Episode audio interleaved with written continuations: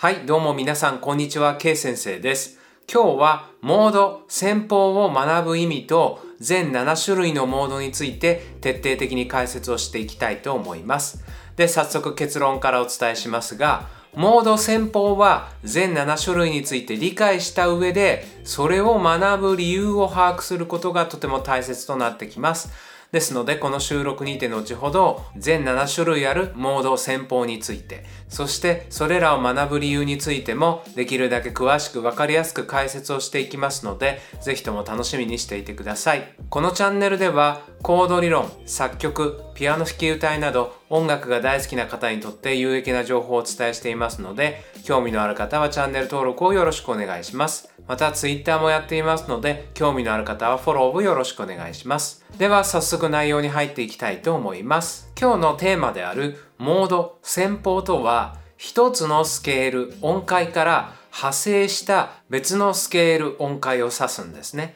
ですので、モード戦法を学ぶためには、スケールの基本について事前にしっかりと理解しておく必要があります。もしもスケールの基本について自信がない場合には、説明欄にある URL よりメジャースケール、そしてマイナースケールについての収録を先にチェックしてから今日の収録の先へと進むことをお勧めします。では改めまして、モード戦法についての解説を進めていきたいと思います。先にもお伝えしましたが、モード戦法とは一つのスケール、音階から派生した別のスケール、音階を指すんですね。そしてこのモード戦法を解説するために基本になってくるのがメジャースケールとなります。そしてさらにモード戦法は大きく分けると全部で7種類に分けることができますので今からモード戦法の全7種類について C メジャースケールを基本にして解説をしていきたいと思います。まず種類その1はアイオニアンスケールです。このアイオニアンスケールの特徴は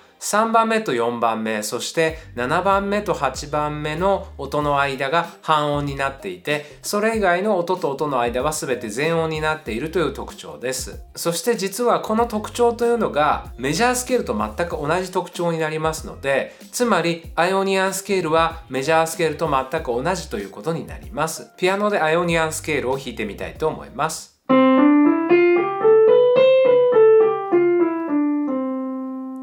かがですか？これがアイオニアンスケールの響きとなりますので、ぜひとも覚えておいてください。では続きまして、モード戦法2種類目になるドリアンスケールについて解説をしていきたいと思います。このドリアンスケールは、あらゆるメジャースケールの2番目の音からスケールを並び替えることでドリアンスケールを構築することができるんですね。ですので今日は C メジャースケールの2番目の D の音からスケールを並び替えて D ドリアンスケールを構築してみたいと思います。D ドリアンスケールは2番目と3番目、そして6番目と7番目の音の間が半音になっており、それ以外の音と音の間は全て全音になっています。では、ピアノでドリアンスケールを弾いてみたいと思います。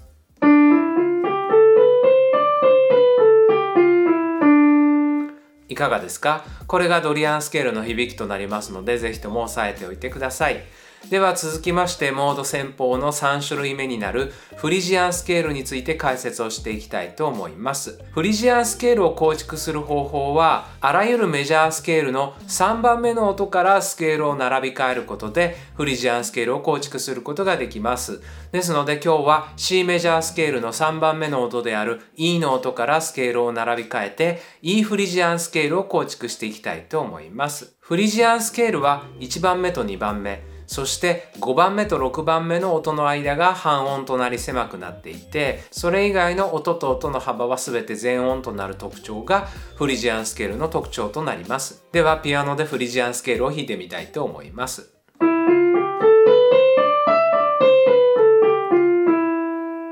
いかがですか？これがフリジアンスケールの響きとなりますので、ぜひとも押さえておいてください。では続きまして、モード旋法の4つ目です。4つ目はリディアンスケールとなります。このリディアンスケールを構築する方法は、あらゆるメジャースケールの4番目の音からスケールを並び替えることでリディアンスケールを構築することができます。ですので今日は C メジャースケールの4つ目の音である F の音からスケールを並び替えて F リディアンスケールを構築していきたいと思います。リディアンスケールは4番目と5番目、そして7番目と8番目の音の間が半音という狭い幅になっており、それ以外の音と音の間は全て全音となっています。これがリディアンスケールの特徴となりますので、ぜひとも覚えておいてください。では、ピアノでリディアンスケールを弾いてみたいと思います。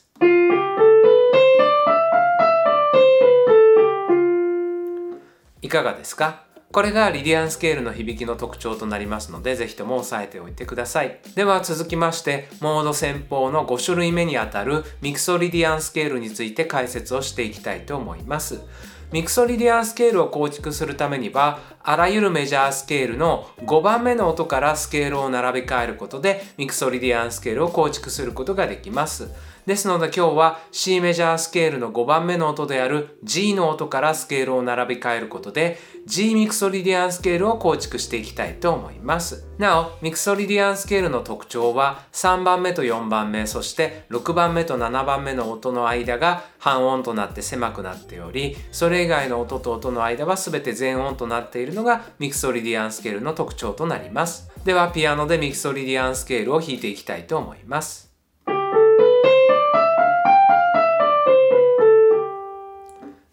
いかがですか？これがミクソリディアンスケールの特徴となりますので、ぜひとも押さえておいてください。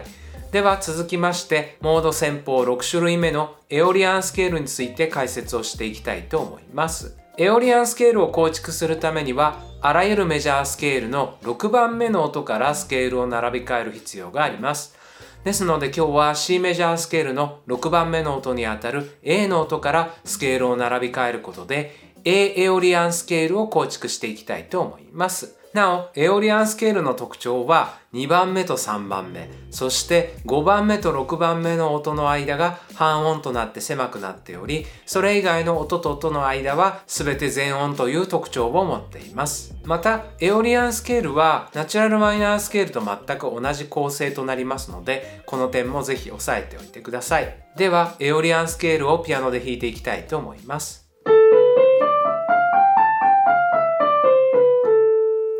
いかがですか？これがエオリアンスケールの響きとなりますので、ぜひとも押さえておいてください。では続きまして、モード戦法7種類目にあたる6リアンスケールについて解説をしていきたいと思います。6リアンスケールを構築するためには、あらゆるメジャースケールの7番目の音からスケールを並び替える必要があります。ですので今日は C メジャースケールの7番目の音にあたる B の音からスケールを並び替えることで B6 リアンスケールを構築していきたいと思います。なお、6リアンスケールについては1番目と2番目、そして4番目と5番目の音の間が半音となり狭くなっていて、それ以外の音と音の間は全て全音となるのが6リアンスケールの特徴となります。では、6リアンスケールを実際にピアノで弾いていきたいと思います。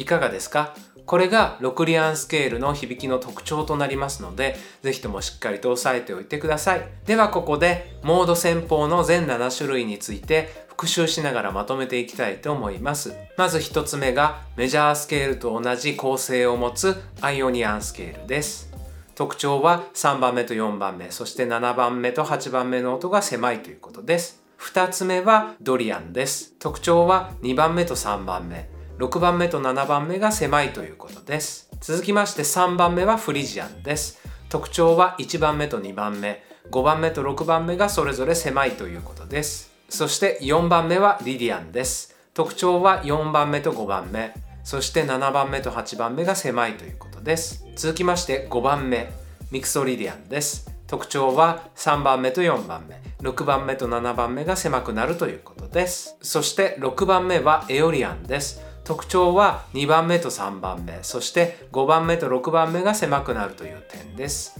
続きまして最後の7番目はロクリアンです。特徴は1番目と2番目、そして4番目と5番目が狭くなるという点です。以上が7種類あるモード戦法についての復習になりますが、この全7種類の名前を簡単に覚える方法がありますので、今からご紹介しておきます。その方法とは、モード戦法の名前の頭文字を並べて、井戸振り見えろで覚える方法です。井戸振り見えろのいはアイオニアンのいです。ドはドリアンのドです。フはフリジアンのフです。リはリディアンのリです。ミはミクソリディアンのミ。エはエオリアンのエ。ロはロクリアンのロとなります。これによって7種類あるモード戦法の全ての名前の頭文字を井戸振り見えろと並べて覚えることができますので、ぜひとも覚えておいてください。また、モード戦法をその特徴にて大きく2種類に分けて覚える方法もありますので、ご紹介しておきます。まず種類その1がメジャー系です。こちらはモードの響きが明るいアイオニアン、リディアン、ミクソリディアンの3種類のモード戦法となります。その特徴としては3つ目の音がメジャーな響きなんですね。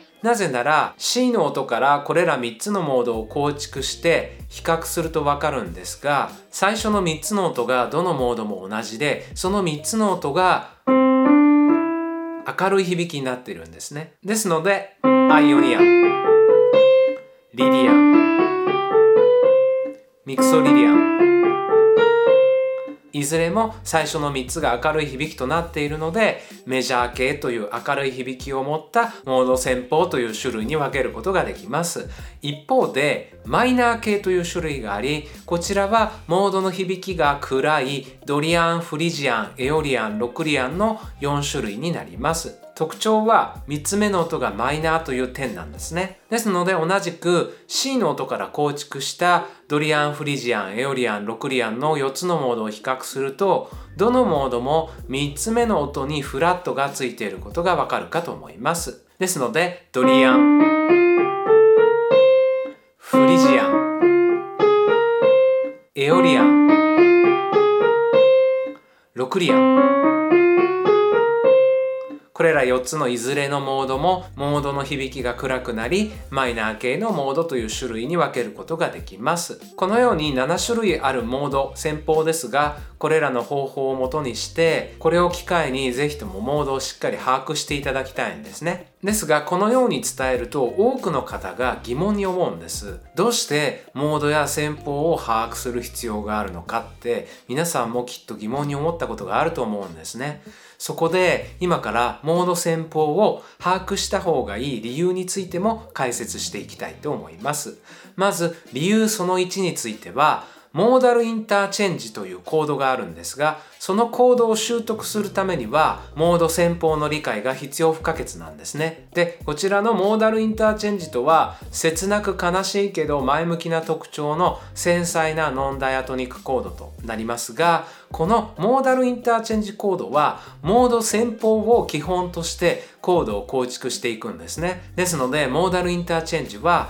モード戦法について把握していないと理解することができないんですね。これが理由となってぜひとも皆さんにモード戦法をしっかりと把握していただきたいわけです。また2つ目の理由としてはブルースのコード進行を理解するためにモード戦法の把握が必要不可欠になるんですね。なぜなら、ブルースのコード進行は、モード戦法を基本としてコードを構築するからです。ブルースのコード進行も、モード戦法について把握していないと理解することができないんですね。ですので、これが理由となってやはり皆さんにはしっかりとモード戦法の把握をしていただきたいわけです。また理由の3つ目としてはメジャーキーマイナーキー以外のモーダルの楽曲にモード戦法の知識が必要不可欠なんですね。モーダルの楽曲とは何かというと皆さんがよくご存知のメジャーキーマイナーキーというのは実はモーダルの反対にあたるトーナルの楽曲になるんですねそしてモーダルの楽曲とはメジャーキーマイナーキーではないモード戦法を基本としてコードを構築するんですねですのでモーダルの楽曲のコード進行もモード戦法について把握していないと理解することができませんのでこれが理由となってやはり皆さんにモード戦法についてしっかり把握していただきたいと思うわけです。このようにこれら3つの理由がありますのでこれを機会にぜひともモードについてしっかり把握していただきたいと思います。またモード戦法についても全7種類ありますがさらに12キー全てにおいて全7種類ずつ存在しますのでこれを機会に時間をとってしっかり把握していただければと思います。そしてひとたび把握することができたらさらに学びを深めていくために関連の収録などについて説明欄にある URL よりチェックしてさらに学びを深めていっていただければと思いますではまとめに入っていきたいと思いますモード先方はモーダルインターチェンジやブルース、モーダルの楽曲などの理解に必要不可欠です。なのでしっかりと理解をするために12キーにおいて全7種類をそれぞれ把握していただければと思います。コード理論をしっかりと極めていきたい方にとってはとても大切なポイントとなりますので是非ともこれを機にしっかりと押さえておいてください。では今日の収録はこれにて終了としたいと思います。このチャンネルでは音楽が大好きな方にとって有益な情報をお伝えしていますので興味のある方は是非ともチャンネル登録をよろしくお願いします。またこの収録が役に立ったら高評価を。質問などがあればコメント欄をぜひともご利用ください。ではまた別の収録にてお会いしましょう。それではまた。